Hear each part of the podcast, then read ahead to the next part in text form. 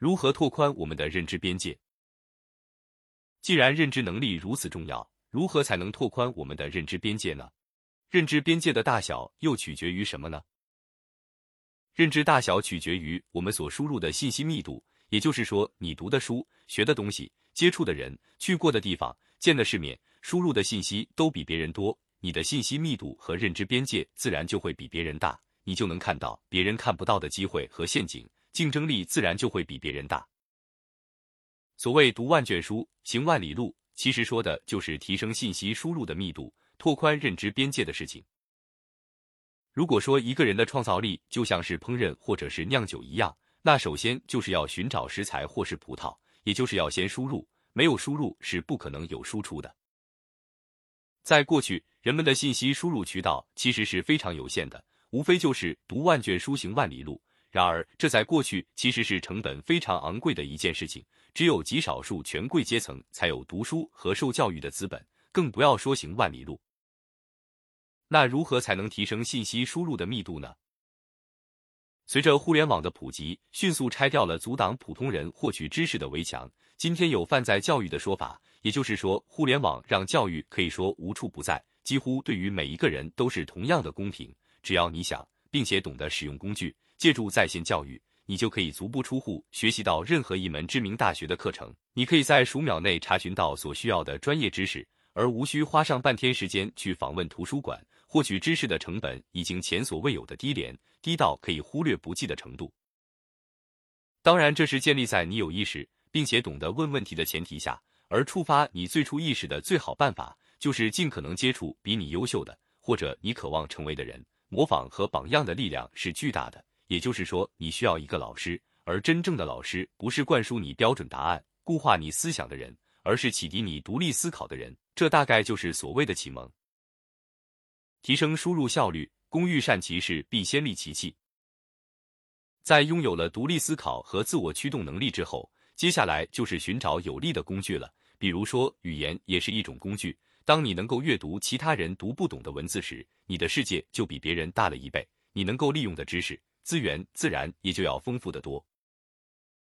比如我现在做的这段视频，就是借助国外的人工智能技术，它的底层技术就包括来自 Google 的文字识别。语音生成，我自己并不具备开发这种高深技术的能力。重要的是，我首先要跨越语言的障碍，要能够找到它并为我所用。互联网最大程度的消除了语言的阻碍，真正做到扬为中用。实际上，对于今天的人类来说，语言的障碍已经变得前所未有的微小了，甚至可以忽略不计了。我的外语可以说一窍不通，但这丝毫不影响我阅读全世界绝大多数语言的网站。我可以去全世界许多国家自驾和旅行，因为互联网和翻译软件实在太过强大。甚至我还可以仅使用母语即可创作出全球五十多种语言的音频和视频，将营销思想输出到全世界任何语言的目标市场。这一切都可以说到了轻而易举的地步。尤其是基于人工智能的翻译软件，几乎可以准确无误的翻译古诗、方言和俚语。借助这些强大的工具，无论输入还是输出，都会事半功倍。相对于那些未能掌握语言工具的人来说，这意味着你的原料来源、发展机会和销售市场都会大几倍。毋庸置疑，这是一种巨大的生产力。一款优秀的浏览器是数字化时代不可或缺的生产资料。在互联网世界里，网站是最基础的构成元素，可以说是互联网的基因。无论是输入还是输出，网站都是重要的平台和载体，而浏览器就是我们浏览互联网世界的钥匙。通过浏览器，我们可以快速的打开任何一个对公众开放的房间及网站，当然也可以搭建自己的房间网站。所以，一款优秀的浏览器就好比互联网虚拟世界的一艘飞船一样重要，搭载我们连接不同的空间站。我今天要跟大家分享的就是两个强有力的信息输入工具：Google 的 Chrome 浏览器或微软的 Edge 浏览器。你可以在 Google 或微软官网或者百度搜索浏览器名称。或者去 QQ 软件管家中去下载这两款浏览器，它们都支持鼠标右键一键翻译成中文或者自动翻译，不仅支持中英文翻译，还支持全球多达数十种语言互翻。这样一来，我们就可以无障碍地阅读全世界绝大多数网站，学习他们的知识，或者购买他们的服务，下载他们的资源为我所用等等。就像这样，有了这个工具，我几乎可以在全球的互联网世界畅行无阻了。语言的障碍已经不再是一个问题。可扩展性带来成长和强大。之所以推荐 Google Chrome 浏览器，还有一个重要的原因就是它可扩展。它是一个生态系统，它是开放式的，就像苹果应用商店一样。你可以根据需要下载安装无数的功能，比如视频下载、截屏、录屏、设计助手、网站测速、开发者工具等等。有无数的开发者围绕这个生态贡献力量，所以每一分钟都在成长。借助这样的工具，你的生产力实际上也在成长，相当于站在了巨人的肩膀上。开放式和封闭式的区别，就像智能手机和老年机的区别。